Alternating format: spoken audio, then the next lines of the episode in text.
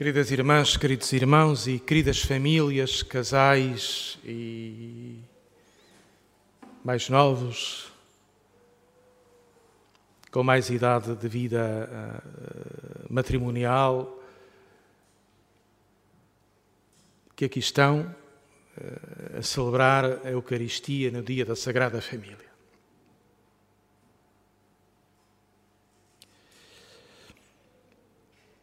Somos o que somos, em parte, não totalmente, em parte,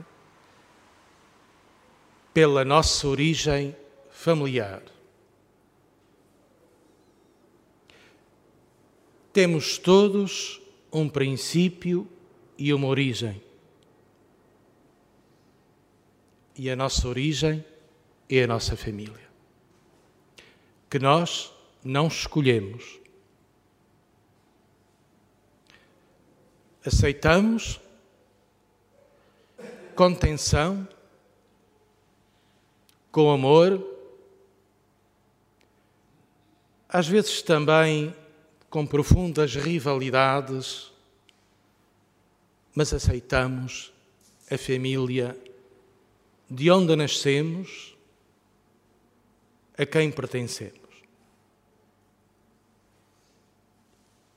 A nossa origem é determinante da nossa vida. Depois avançamos pelo risco da nossa liberdade. E nos aventuramos normalmente numa tensão com a própria família de origem e por vezes até num conflito de vida diferente daquela que a família de origem gostaria de ter para nós. Mas é o risco da nossa liberdade por conta própria. E é bem que assim seja.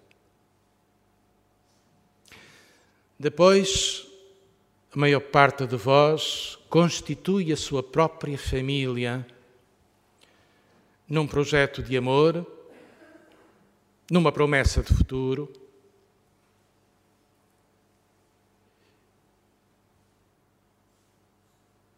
Numa vida que se quer fecunda e acontece cheia de imprevistos e de contradições. E tudo isto é a nossa condição humana e é a nossa condição familiar. Na família não há idealismos. E eu não sou nada adepto de uma ideologia de família abstrata que não tem nada a ver com a realidade concreta das famílias tão diversificadas, tão plurais, tão originais e sempre tão possíveis na realidade concreta de cada casa. Não há modelo único de família, nem a Bíblia nos apresenta.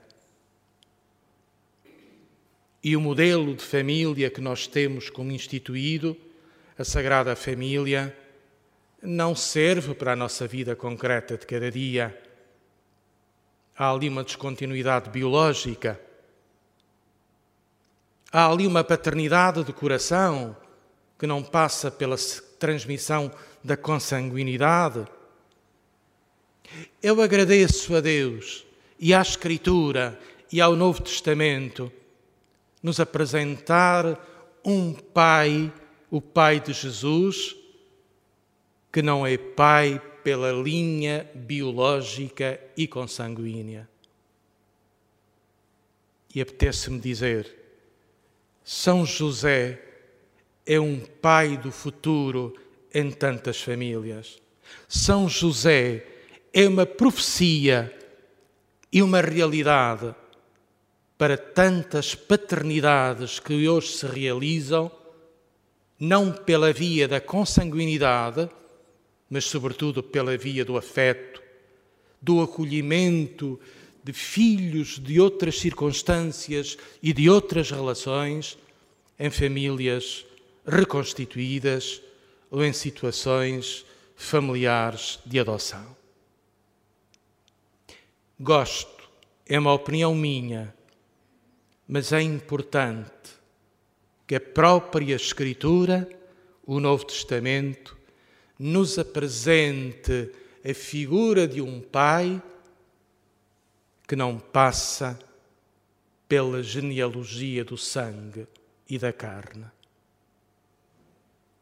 E esta paternidade é uma paternidade que se realiza hoje em tantas famílias, em tantas novas famílias. Diretamente para o Evangelho. A família de Nazaré apresenta-se hoje como uma família disfuncional. Não é perfeitinha. E hoje, no texto do Evangelho, as coisas não dão certas. E é importante, consolador, que haja desencontros, que haja incompreensões, que haja incompreensão entre Maria, José e Jesus porque Jesus é um filho misterioso que os pais não percebem e que a certa altura escapa, como qualquer adolescente, ao controle dos pais. É um realismo profundo que este menino não tenha vindo na caravana de regresso e tenha ficado por conta própria no meio dos doutores, no meio dos doutores, com a simbologia em que ele próprio é o doutor. E os outros doutores são os discípulos à volta dele. Lucas inverte. Ele, Cristo, é o doutor que ensina os velhos doutores de Jerusalém porque é a palavra nova que vem dar novidade à nossa vida. Está aqui depois uma crítica muito subtil, uma superação muito subtil da instituição uh, dos doutores judaicos. E a preocupação de uma família que pensa que o menino vem com os parentes, mas o menino não vem, mas o menino ficou e tem de voltar para trás perder dias, coração aflito, procura angustiante, até encontrar em Jesus num lugar e numa situação que eles não percebem completamente. Não sabias que eu tinha de tratar das coisas de meu pai? Palavras enigmáticas para José e para Maria. Jesus é um filho que não se compreende melhor, um filho que os pais não compreendem. José e Maria não percebem aquele rapaz que lhes foge de controle e todavia lhes é submisso. Uma paradoxalidade. É uma aventura que eles não conhecem e ao mesmo tempo é uma criança que escuta a palavra do Pai da mãe e a põe em prática, mas é também uma aventura de liberdade que transcende a vontade dos pais. A beleza da Sagrada Família.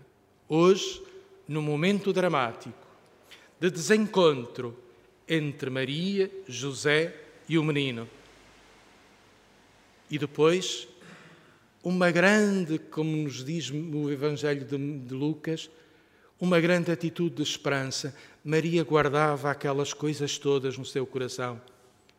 Maria faz do seu coração um tesouro de procura de significado. Não percebe tudo à primeira e, se calhar, nunca percebeu tudo. Mas intui que aquela atitude do filho que lhe escapa ao seu controle e à sua compreensão terá uma razão de ser. Porque aquele filho e qualquer filho não é pertença dos pais, é para viver a liberdade, a única liberdade de filho de Deus.